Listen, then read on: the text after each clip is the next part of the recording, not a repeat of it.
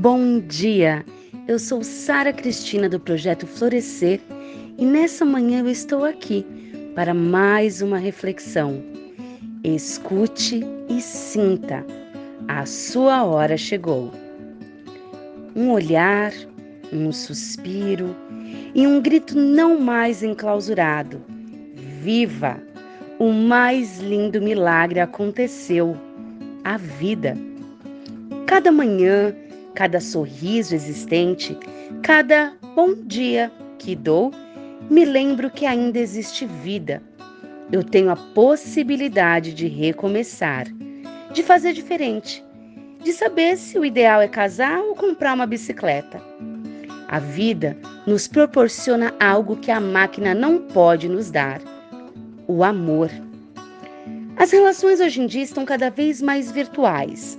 As crianças e adolescentes estão menos empáticos e suas relações são menos corpo a corpo e mais visuais. Deixamos nossos filhos horas na frente do computador e, por vezes, quando suas mãozinhas tocam nossa face, pedindo atenção para olhar aquele desenho que eles tão genuinamente fizeram, nosso discurso repetitivo entra em cena. Peraí, deixa eu terminar aqui. Ou, ah, legal. E voltamos nosso olhar para a tela do nosso, posso dizer, refúgio. Refúgio desconfortável esse, que nos fecha em um mundo sem afeto, sem abraços, sem beijos e sem conexões. Quantas vezes você disse a uma pessoa que ama o quanto ela é importante? Quantos abraços você deixou de dar por vergonha ou medo de ser rejeitado? Quantas vezes você parou para realmente admirar aquele desenho da criança? Há quanto tempo você não se olha no espelho e diz sim? Sim para as imperfeições, para seus medos, para suas vontades, para os abraços nunca antes por você acolhido.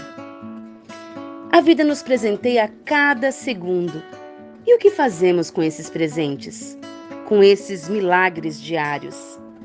Geralmente jogamos no lixo ou empacotamos, deixando guardado dentro de uma gaveta, para lá na frente dizer: Poxa, deveria ter feito. Não perca tempo. O que temos de concreto agora é a vida. E mesmo assim, ela pode escapar por nossas mãos em um estalar de dedos.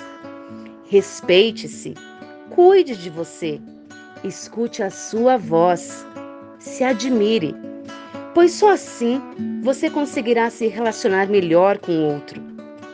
O amor não funciona no piloto automático. A gente precisa escolher fazer dar certo, escolher cuidar da relação, porque é justamente nessas escolhas que a gente pode demonstrar nossa admiração, cuidado e generosidade para com a gente e com o outro.